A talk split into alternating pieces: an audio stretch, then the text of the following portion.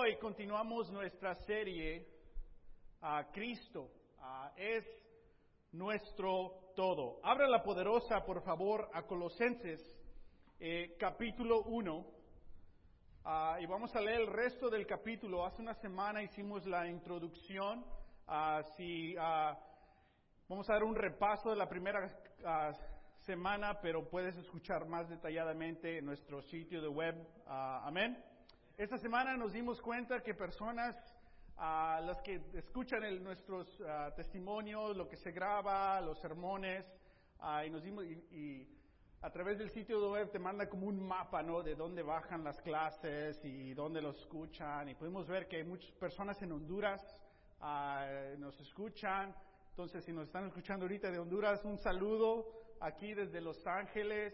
Ah, hay una o dos personas fielmente que nos escuchan cada semana ah, en el United Kingdom, en el Reino Unido.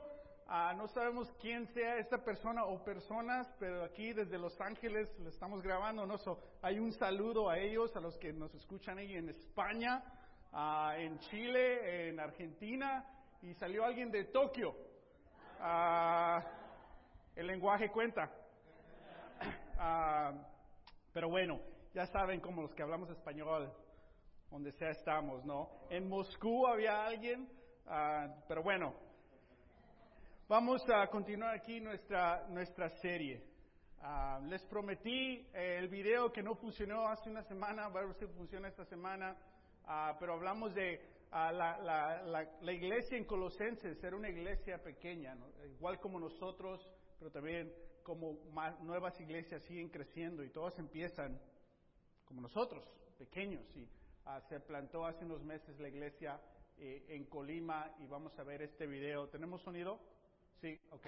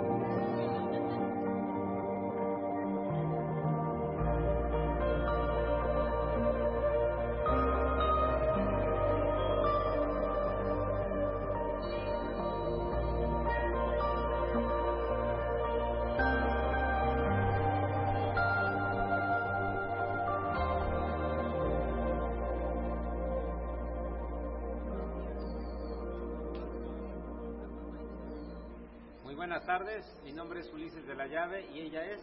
Evelia Méndez.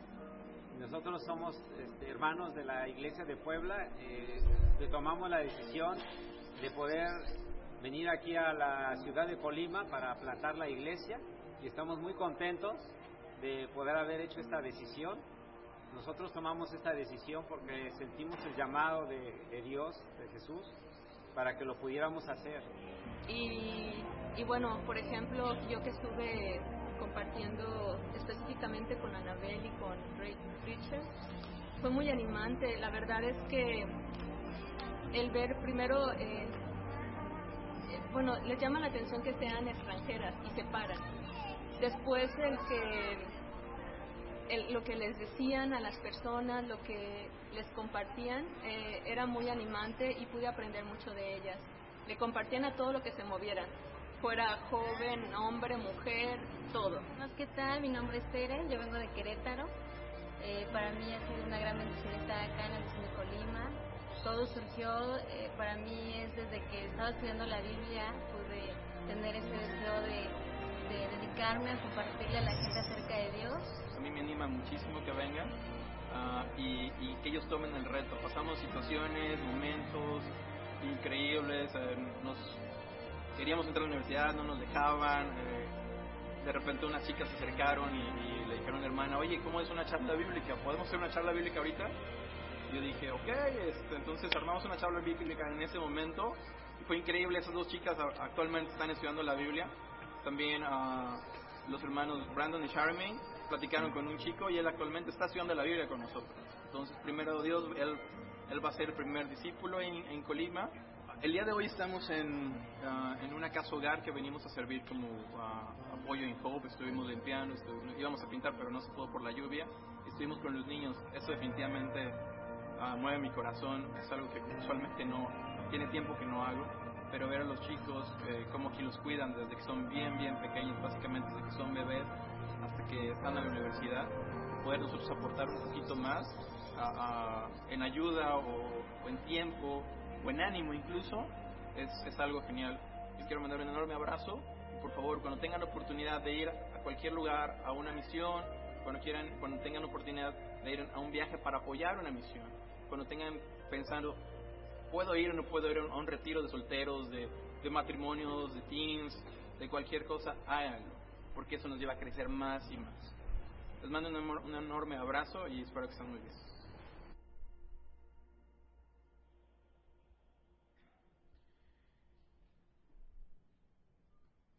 Y vemos ahí la pareja eh, que originalmente eran de, son de Puebla, que dejaron sus raíces, su familia, se mudaron para plantar esta iglesia eh, en Colima. Y vemos ver, podemos ver que lo que ocurrió en Colosenses sigue ocurriendo actualmente, así como dice Colosenses, como leímos hace una semana, que, el Evangelio sigue dando fruto, ah, sigue avanzando.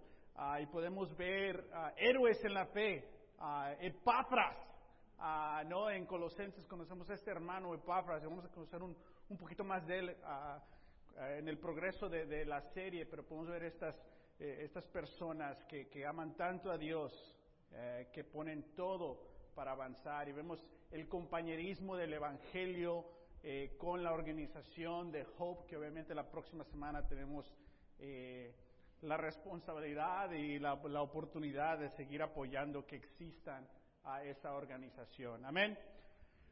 Colosenses capítulo 1, vamos a leer versículo 15 al 29. Lean conmigo, por favor. Ah, sigan ah, en la lectura. Versículo 15 dice, Él, hablando de Jesús, es la imagen del Dios invisible el primogénito de toda creación, porque por medio de Él fueron creadas todas las cosas, en el cielo y en la tierra, visibles e invisibles, sean tronos, poderes, principados o autoridades. Todo ha sido creado por medio de Él y para Él. Él es anterior a todas las cosas que por medio de Él, forman un todo coherente.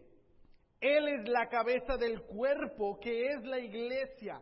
Él es el principio, el primogénito de la resurrección para ser en todo el primero, porque a Dios le agradó habitar en él con toda su plenitud y por medio de él reconciliar consigo todas las cosas, tanto las que están en la tierra como las que están en el cielo, haciendo la paz mediante la sangre que derramó en la cruz.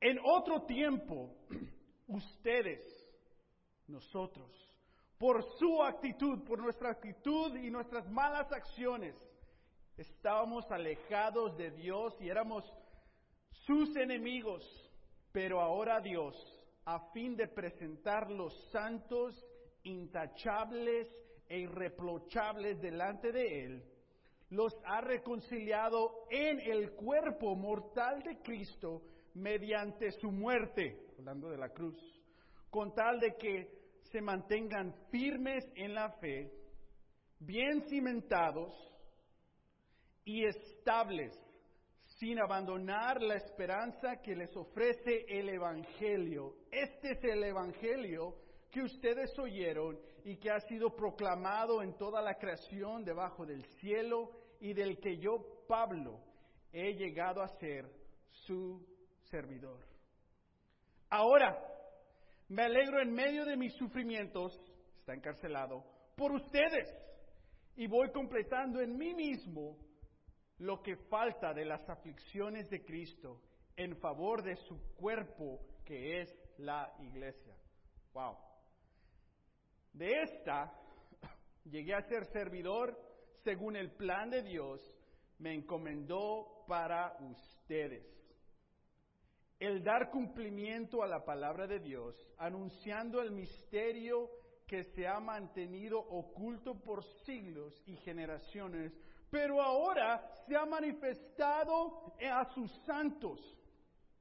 A estos Dios se propuso dar a conocer cuál es la gloriosa riqueza de este misterio, las naciones, entre las naciones, que es Cristo en ustedes, la esperanza de gloria.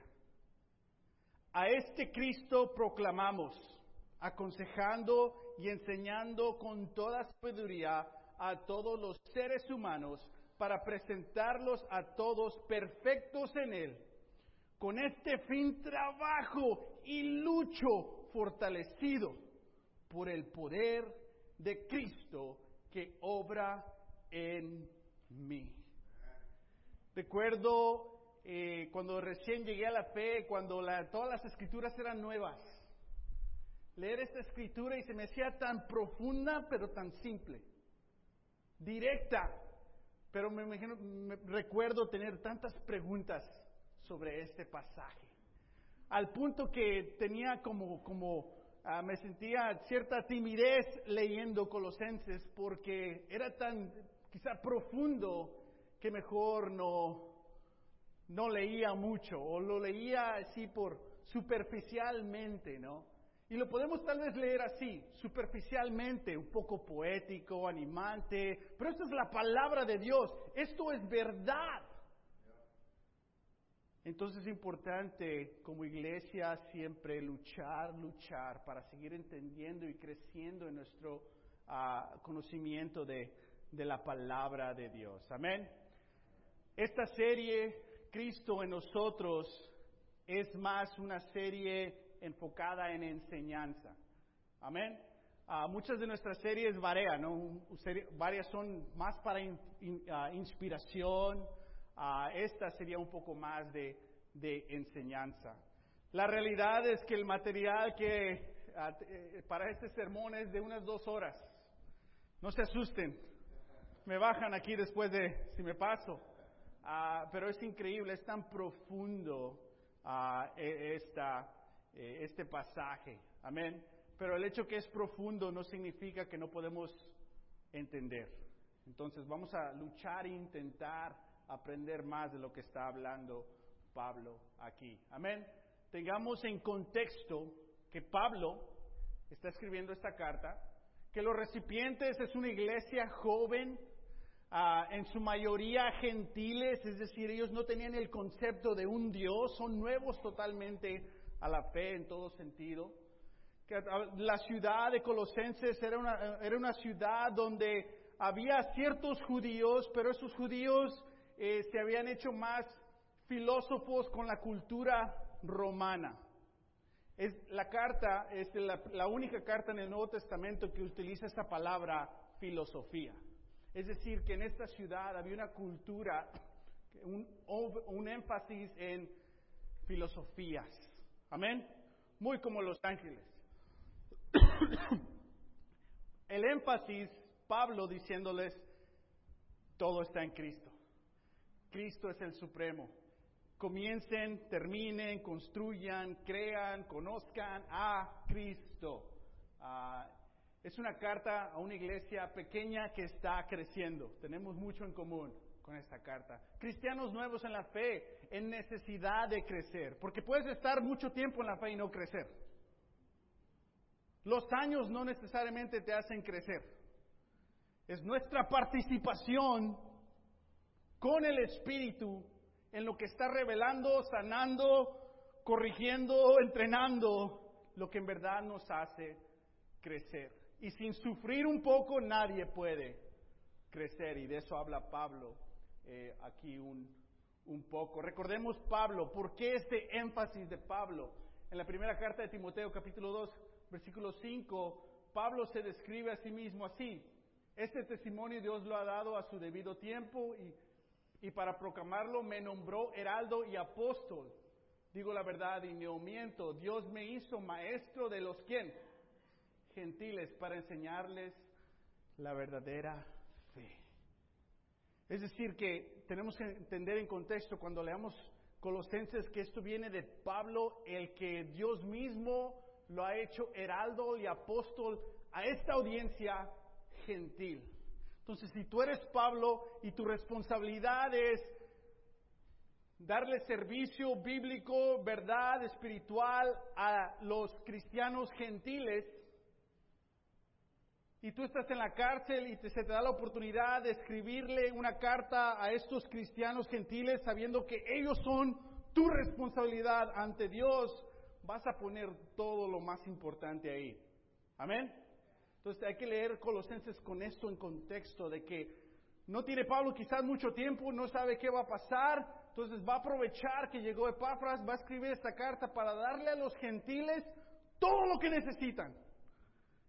Y el tema de todo lo que necesitan es Cristo. ¿Qué necesitas tú hoy? ¿Qué necesita tu fe ahorita? Para los que estamos casados, estamos en las cuatro estaciones del matrimonio. Ya dolió, van dos semanas y ya dolió, ya asustó. ¿Qué necesitas? Cristo, ¿no? ¿Tienes un problema? ¿Qué necesitas? Cristo, ¿no? ¿Necesitas respuesta, solución? ¿Qué hacer? ¿Qué necesitas? Cristo. Y tal vez otras cosas, pero comencemos con, con Cristo. Porque podemos tener otras cosas, pero ya hemos vivido así. Buscando todo, teniendo todo, pero sin Cristo. ¿Y qué pasa? Como un castillo en la arena, llega una ola y se va, se va todo. Entonces, en contexto, entramos lo importante de esto.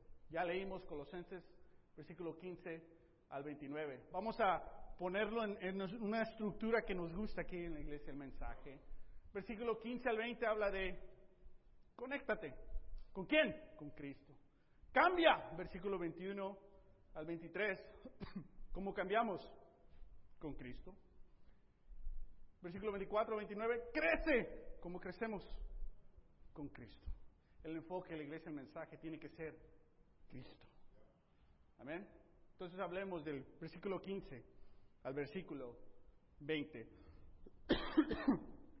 Uno de los pasajes más descriptivos sobre Jesús.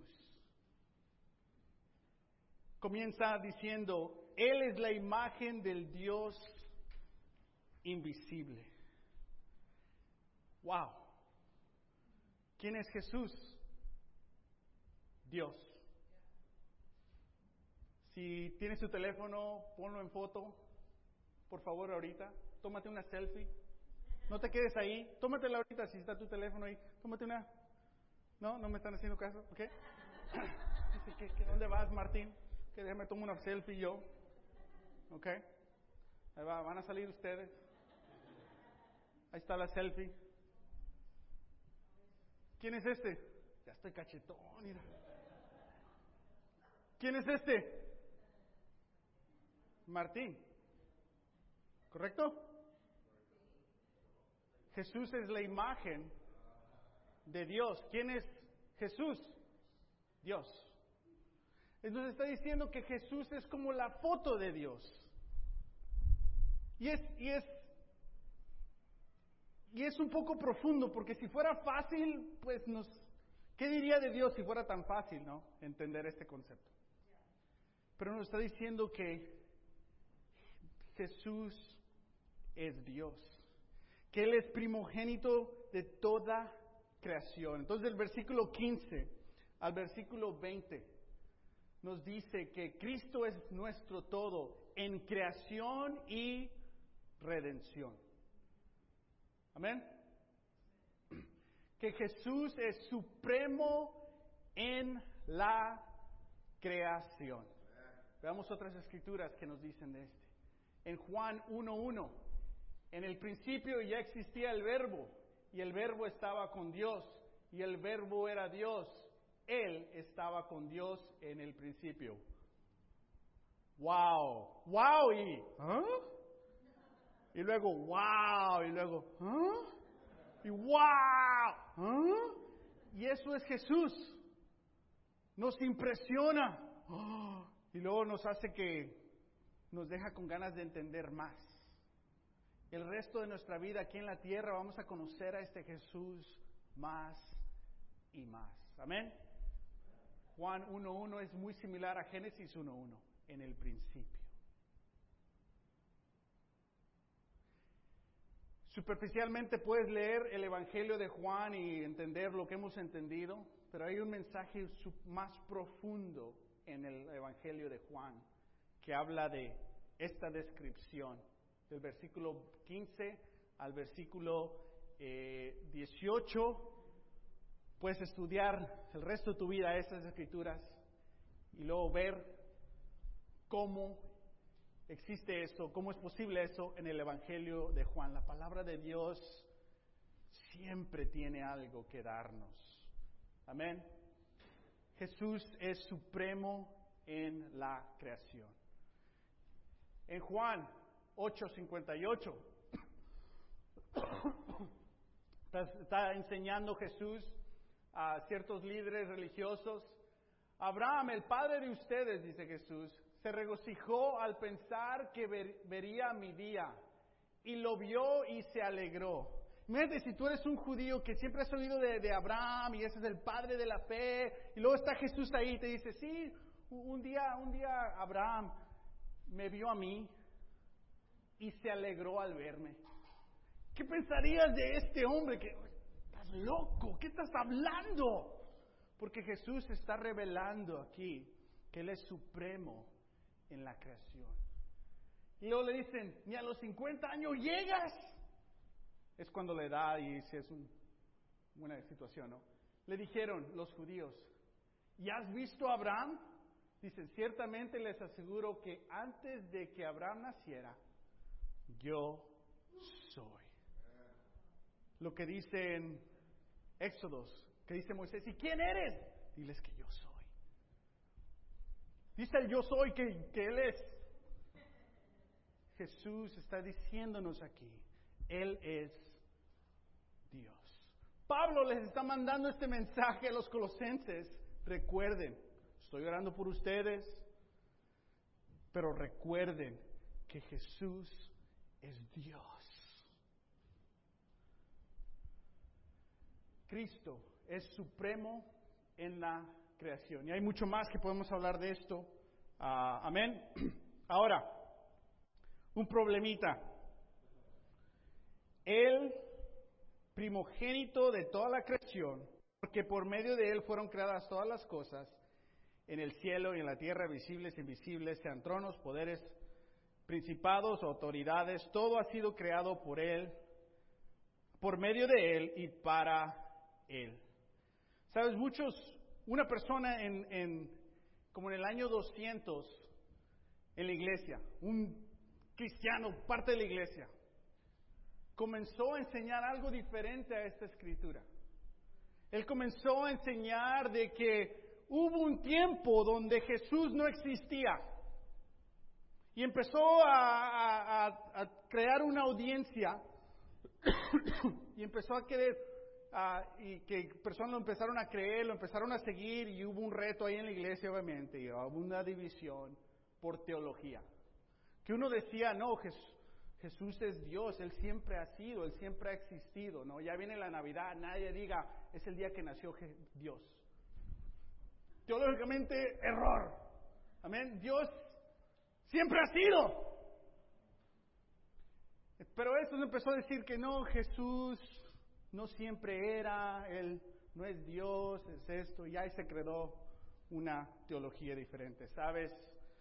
Ah, es lo que actualmente creen el culto testigos de Jehová. Ellos, su doctrina viene de esta división de hace muchos años donde básicamente lo que ellos enseñan es que Jesús es Miguel Ángel, el arcángel Miguel, que Jesús es un ángel. ¿No te lo dicen? Porque te vas a vas a, asustar vas a oír. Pero si le sigues preguntando y le sigues estudiando, es básicamente lo que enseñan basado en esta división de hace muchos, de hace muchos años. Amén. Los mormones tienen algo similar donde Jesús es más el arcángel Miguel, no necesariamente Dios en carne ah, y hueso. Amén. Superficialmente todos estos grupos podemos creer diferentes cosas, pero si en verdad entendemos la doctrina vemos esa gran diferencia. Pablo es el apóstol heraldo de los gentiles. ¿Qué quiere que tengan en su fundación? Dios y Cristo son uno. Amén. Cristo también, obviamente, es supremo en la redención. Vamos a ver esto. En Marcos capítulo 2, Jesús básicamente dice a un paralítico que llegó ahí, hey, tus pecados están perdonados, ¿no? Su audiencia dice, ¿qué, qué está haciendo este? ¿Cómo que estás perdonando pecados? Está blasfemando. ¿Quién puede perdonar pecados si no solo Dios? Es decir, estos judíos tenían la teología correcta, diciendo, no, no, nadie puede perdonar pecados, solo Dios. Al decir Jesús que Él tiene la autoridad a perdonar pecados, ¿qué está diciendo Jesús? Yo soy Dios. Y Jesús dice, ah, dice, en ese mismo instante supo Jesús, como sabe porque es Dios, en su espíritu que esto era lo que estaba pasando. Por, pensando, perdón. ¿Por qué razonan así? les dijo. ¿Qué es más fácil decirle al paralítico, tus pecados son perdonados o decirle, levántate, toma tu camilla y anda. Pues para que sepan que el Hijo del Hombre tiene autoridad en la tierra para perdonar pecados. Se dirigió entonces al paralítico y le dice, a ti, a ti te digo, levántate, toma tu camilla y vete a tu casa. Desde Marcos capítulo 2 Jesús se revela en decir, yo soy Dios y soy supremo en la redención. Solo Jesús nos puede perdonar nuestros pecados. Amén. Si Julio peca contra mí, I just heard your voice Si Julio peca contra mí, no, y viene a hablar conmigo y decir, bro, yo pienso así, te, dije esto y te hice esto y te hice esto. ¿Qué puedo hacer yo? ¿Puedo perdonar a Julio? Sí, pecó contra mí, sí, perdón, pero si Julio peca contra Oscar, Julio pega contra Oscar, ¿no? Y Julio viene a mí, ¿yo puedo perdonar a Julio? Te perdono, Julio, ya ya no peques contra Oscar. Ve, a orar diez veces esta oración y haz esto. No, no tengo autoridad, solo Jesús. Entonces, esto es, su audiencia al escuchar de que tú estás perdonando a alguien que no pecó contra ti. No tienes autoridad para eso. Pero Dios puede perdonar todo pecado, porque todo pecado es en contra de quién? De Él. Jesús es supremo en la redención. Amén. Juan 20, 28. Tomás dice, no, pues yo no les creo. No vine, no les creo. Pon tu dedo aquí y mira mis manos, hablando de la resurrección. Acerca tu mano y métela en mi costado. Y no seas incrédulo, sino hombre de fe. Después de que lo hace, que ve la evidencia de Jesús que ha resucitado, ¿qué dice Tomás? ¿Qué exclamó Tomás? Señor mío, ¿y qué? Llegó a la, a la creencia, a la fe de que tú eres Dios.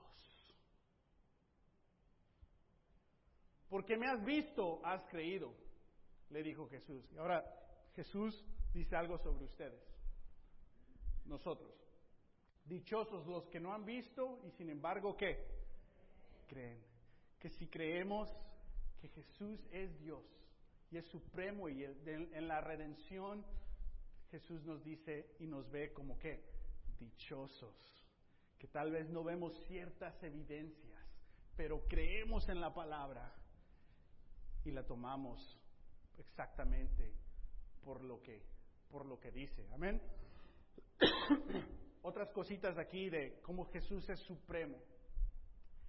El pensamiento humano, ha habido ciertos personas que han influido, han impactado el pensamiento, el razonamiento humano. Human thought. They've changed the course of human thinking. Hombres como Plato, ah, que en inglés, en español es Platón, se ve raro en mi, cerebro decir eso. Ah, ¿Cómo se pronuncia este? Aristóteles, Tóteles y Sócrates. Son tres de personas históricamente han influido, han cambiado el razonamiento, el pensamiento humano. En este grupo, ¿quién está ahí también?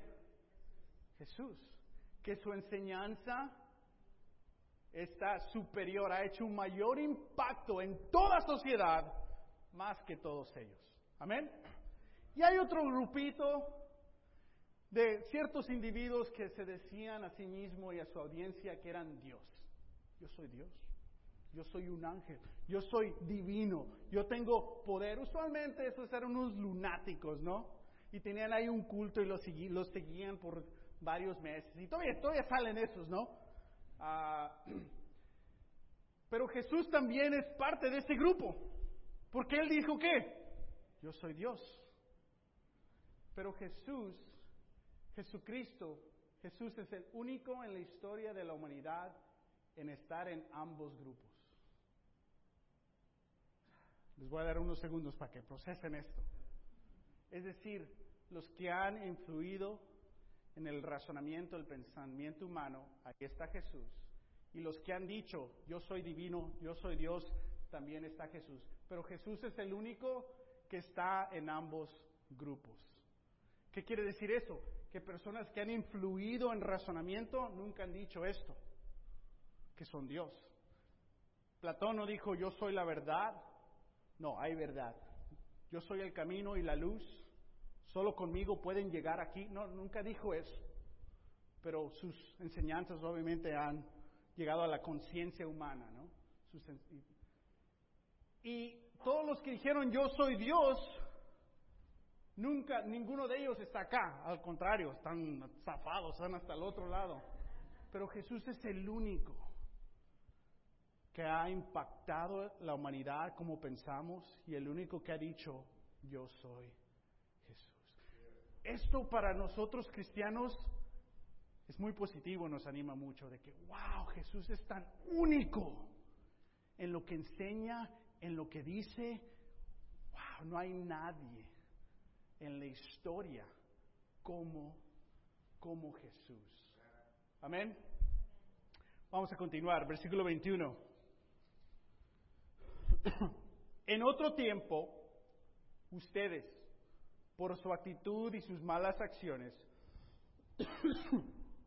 estaban alejados de Dios y eran sus enemigos. Pero ahora Dios, a fin de presentarlos santos, intachables y reprochables delante de Él, los ha reconciliado en el cuerpo mortal de Cristo mediante su muerte.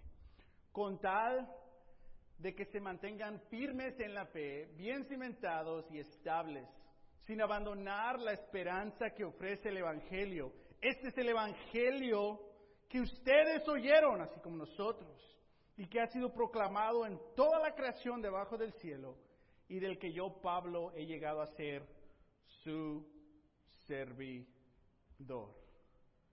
ahora que sabemos, Jesús es supremo, conéctate con Jesús, ten tu fe en Jesús, solo Jesús. Pablo ahora dice, pero recordemos quién somos delante de Él. Ya que Él es supremo, ¿quién somos delante de Él? Y como estos ya son cristianos, no necesitan salvación, necesitan que su salvación siga madurando, que su fe siga madurando, pero les recuerda quién eran antes de llegar a la fe. Y dice, en otro tiempo ustedes por su actitud, entonces la actitud es pecado. Sí, puede ser.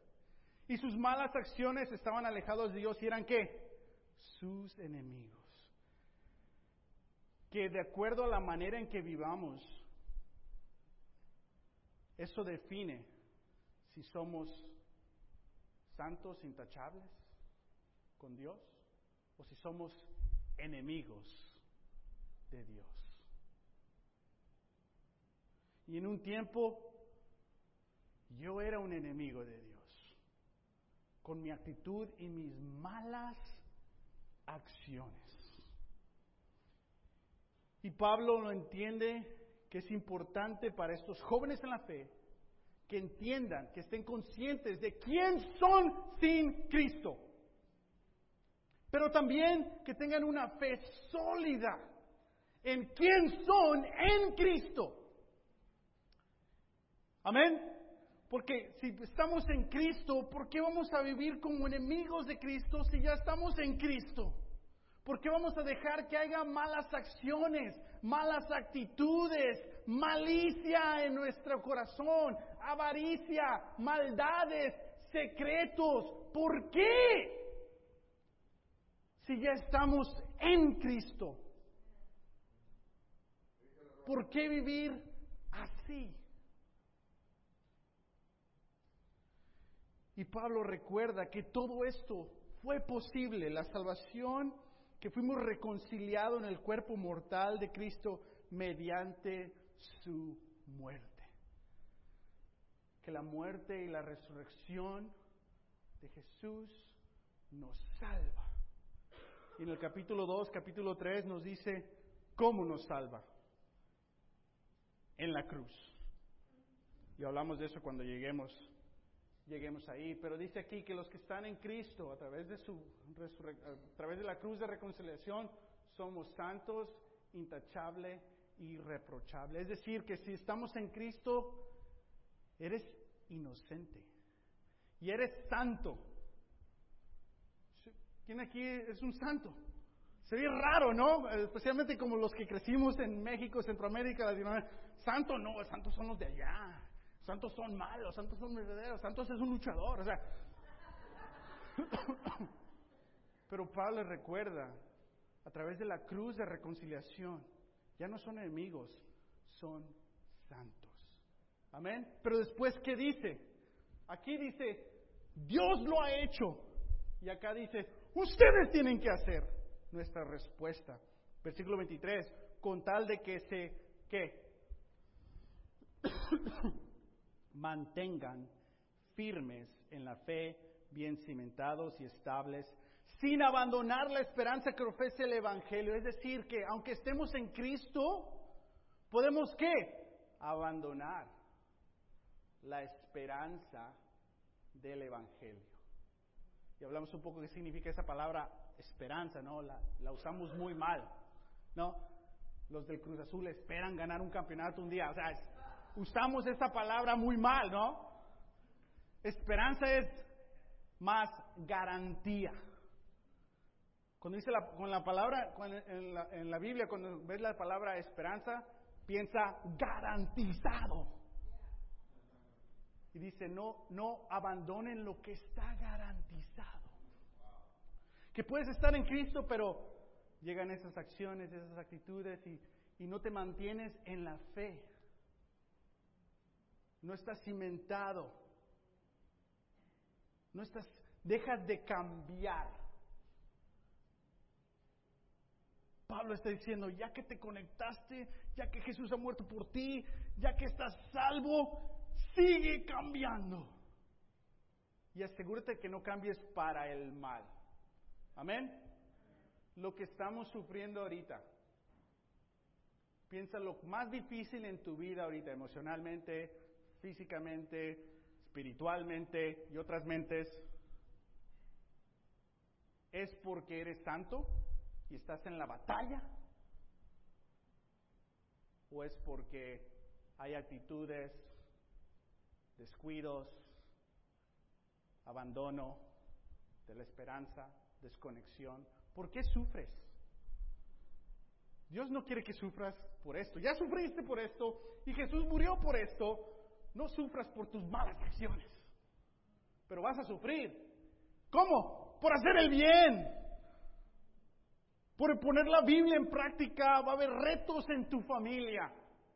Va a haber persecución, acusaciones, pero no porque te robaste un dinero de la familia o le hiciste mala cara, ¿sabe quién? No, no, no, es porque los domingos voy a la iglesia. ¡Ah! ya no nos amas. No, sé, pero si me explico por qué. ¿Por qué sufrimos? En nuestro trabajo, en las escuelas. ¿Por qué? Porque estamos tratando de ser fieles Hay que sufrir por esto. Esto es buen sufrimiento. Ahorita vamos a hablar. Bueno, Pablo ahorita nos dice cómo lo procesa él y cómo lo podemos procesar nosotros. Dice, mantengámonos firmes en fe, cimentados estables, sin abandonar la esperanza del Evangelio. Garantizado que a través de Jesús la salvación llega. ¿Que no? ¿A cuántos le estamos diciendo eso? Los que estamos estudiando la Biblia sufre por el bien, sufre por ese estudio, sufre por llegar, sufre por el bien y siente cómodo y cómoda por sufrir por el bien. No te canses de sufrir por el bien. Acuérdate de este sufrimiento y que te motive a sufrir por esto. Amén. Pero en veces no nos mantenemos aquí y sufrimos por esto y le echamos la culpa a eso. What? Es una locura. Y Pablo está diciendo, sepan pelear, sepan conectarse, sepan cambiar y ahora dice, sepan crecer. ¿Sepan es una palabra? Ya, ya me dudo a mí mismo, ya me tienen traumado. Como lo dicen en España. 24 al 27. Aguántenme, llámelo. Y estamos en peligro porque se murió mi teléfono y ahí tenía el reloj. En mi mente acabamos de comenzar. Versículo 24 dice, ahora me alegro en medio de mis sufrimientos por ustedes y voy completando en mí mismo lo que falta de las aflicciones de Cristo en favor de su cuerpo que es la iglesia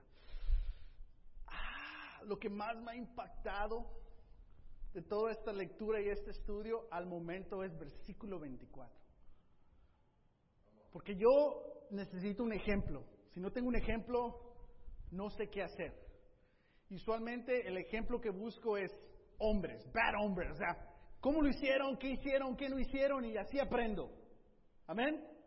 Siempre en búsqueda de conexión paternal un hijo que creció sin papá, siempre en búsqueda de conexión paternal y en las escrituras, en las escrituras también, en There's a few of us. Pero Pablo dice, pues estoy en la cárcel, ¿cómo voy a procesar esto? Dice, yo me alegro, y hablamos de Filipenses, ¿no? Hace, hace, hace un año estudiamos esta carta, que la escribió al mismo tiempo que Colosenses. Me alegro en medio de sufrimientos, ¿por quién? Por ustedes. ¿Ah? y voy completando en mí mismo lo que falta de las aflicciones de Cristo en favor de su cuerpo que es la iglesia. ¿Sabes lo que está diciendo Pablo?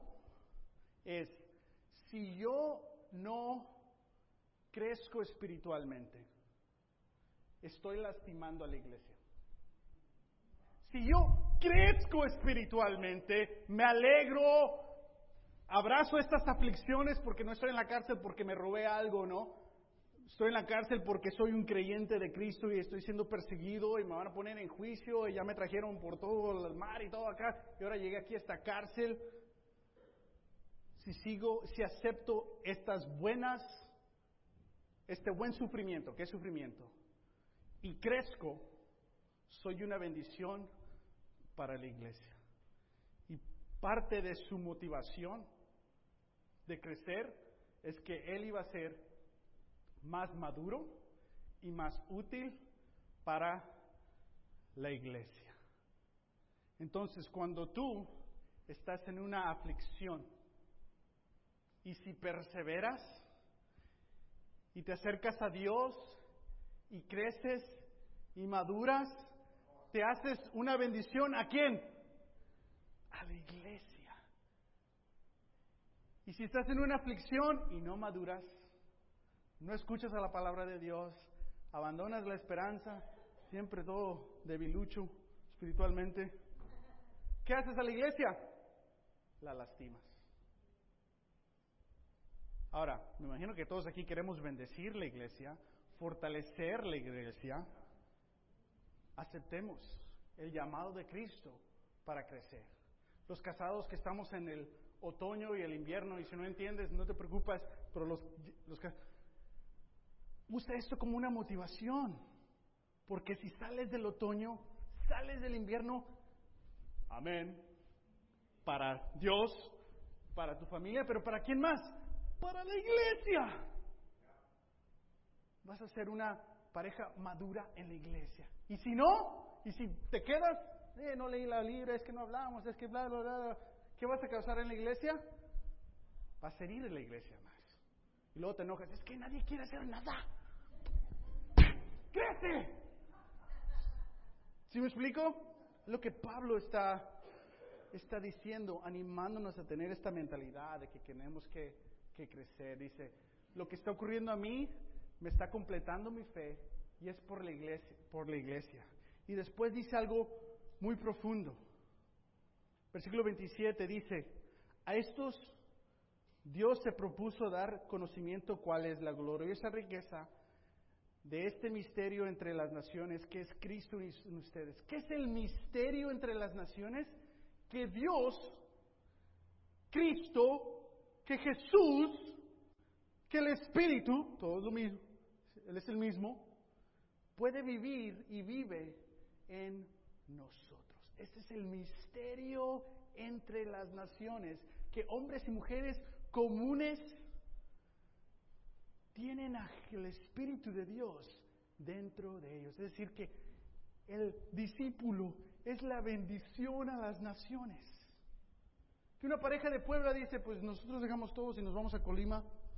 No es el ministro, tengo, que empezar un trabajo, tengo que comenzar la escuela, pero es para la iglesia, es el misterio de las naciones. So, cuando llegues al trabajo el lunes, llegó el misterio de las naciones. ¿Cómo están? te cambias el password, misterio de la estación. Estoy bromeando. Algunos se lo creyeron. Digo, ah, pues que todo lo vamos a tener. Pero tenemos que tener este agradecimiento, ¿si no?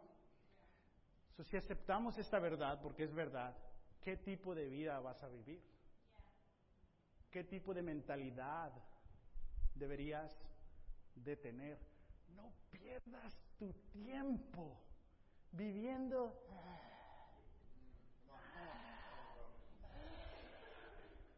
No, qué pérdida de tiempo. Odia eso. Pero conoce cómo salir de ahí para que puedas vivir como Pablo dice. Esto solamente va a fortalecer a la iglesia. Esto solamente me va a ayudar a conocer a Cristo, a Cristo más. Amén. Ya los veo cansaditos, o sea, déjale la apresuro aquí. En Romanos 5.1 dice, en consecuencia, ya que hemos sido justificados mediante la fe, tenemos paz con Dios por medio de nuestro Señor Jesucristo. Todo el capítulo 1 que hemos leído dice lo mismo. También por medio de Él y mediante la fe tenemos acceso a esta gracia en la cual nos mantenemos firmes Así que no nos regocijamos en la esperanza de alcanzar la gloria de Dios. Es decir, lo que sintió Abraham, Abraham cuando vio a Jesús, es lo que nosotros podemos sentir como Abraham al ver esta esperanza, esta garantía que vamos a estar con Dios muy pronto, un día. Y dice, y no solo esto, hay más, sino también en nuestros qué? Sufrimientos porque sabemos que el sufrimiento produce qué? Perseverancia. La perseverancia entereza de carácter. La entereza, me ven, duda el Martín, de carácter esperanza. Y a esta esperanza no nos qué? Defrauda. ¿A poco no te, te duele cuando te defrauda, no? Oh, la esperanza es garantizado que si estás en Cristo, ganaste. Ya ganaste. Y esta esperanza oh, dice, porque Dios ha derramado su amor en nuestro corazón por el Espíritu Santo que nos ha dado. Hay que vivir acá, hay que vivir aquí y en Él. Cristo es nuestro todo. Y después concluye el versículo 28 y el 29, y ahorita tomamos comunión, dice, a este Cristo proclamamos, no, no, no proclamamos la iglesia el mensaje, no, no, no, a Cristo proclamamos. No, no proclamamos el discipulado, no, no, no, proclamamos a Cristo. aconsejando. Ahora sí, ¿dónde se practica eso? Sabemos que nosotros practicamos el discipulado y es una herramienta, un compromiso de relaciones para crecer espiritualmente. Aconsejando y enseñando con toda sabiduría a todos los seres humanos para presentarlos a todos perfectos en Él. Con este fin trabajo y lucho fortalecido por el poder de Cristo que obra en mí. ¡Qué presión para Pablo! Decir, mi llamado es fortalecer a todos los creyentes y ayudarles, servirlos para presentarlos perfecto a Cristo. O sea, ¿qué, qué trabajo? La labor y el llamado de un ministro no es el trabajo más difícil del mundo, pero tampoco es el más fácil del mundo.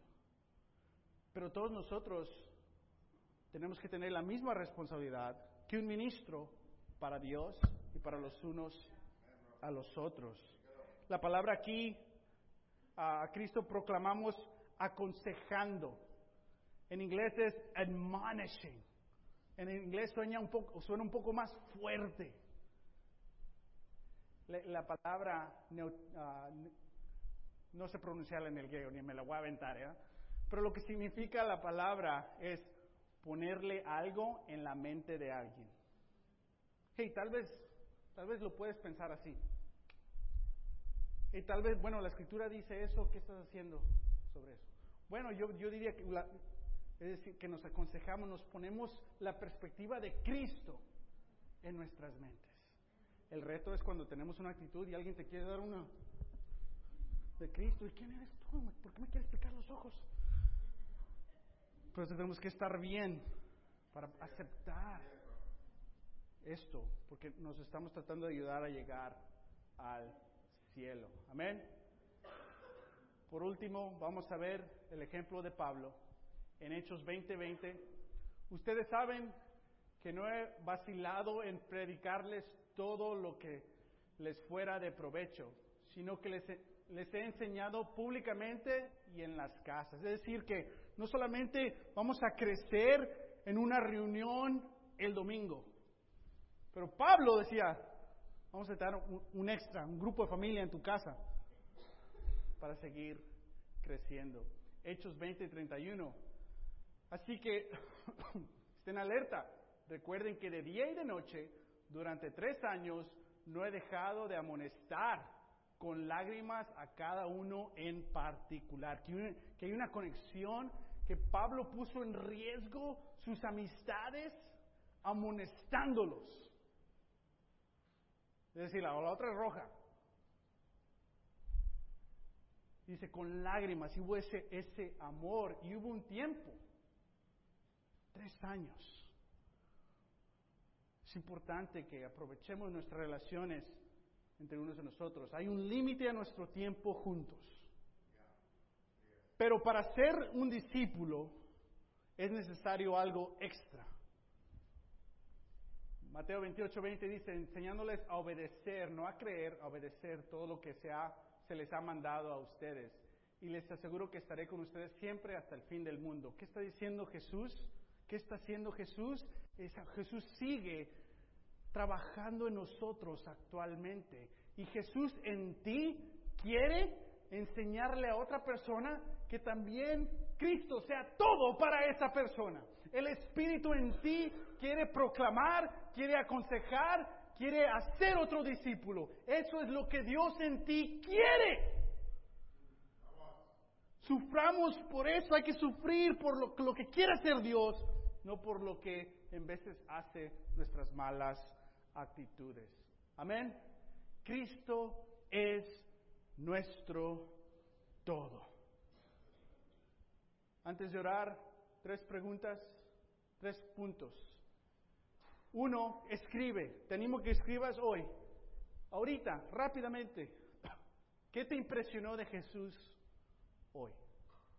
¿Qué te impresionó de Jesús hoy?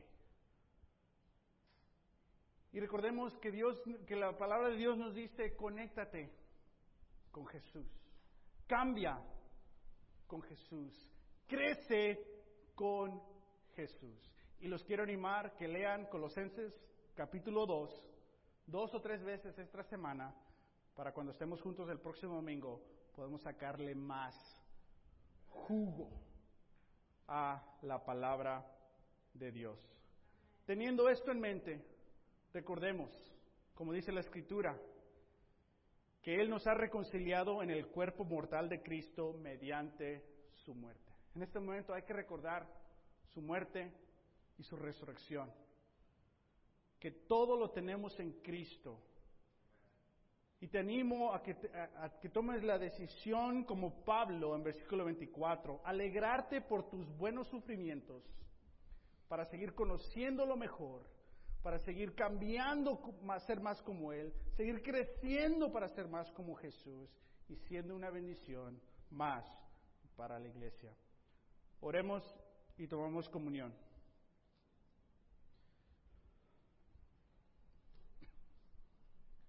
Padre, te damos gracias que tú eres un Dios, que te acercas, Señor, a nosotros, que nos buscas y luego nos das una responsabilidad a responder a tu llamado. Gracias. Ayúdanos, Señor, a conocerte mejor, a siempre estar conectados contigo, Padre. Ayúdanos a entender, a creer que podemos seguir cambiando a través del sufrimiento y la resurrección que has cumplido por nosotros. Y ayúdanos, Señor, a luchar y a sufrir y a crecer por tu gloria en la iglesia y en nosotros. Recordamos tu muerte y tu resurrección. En verdad, tú eres nuestro todo. Dimos todo esto en Jesús.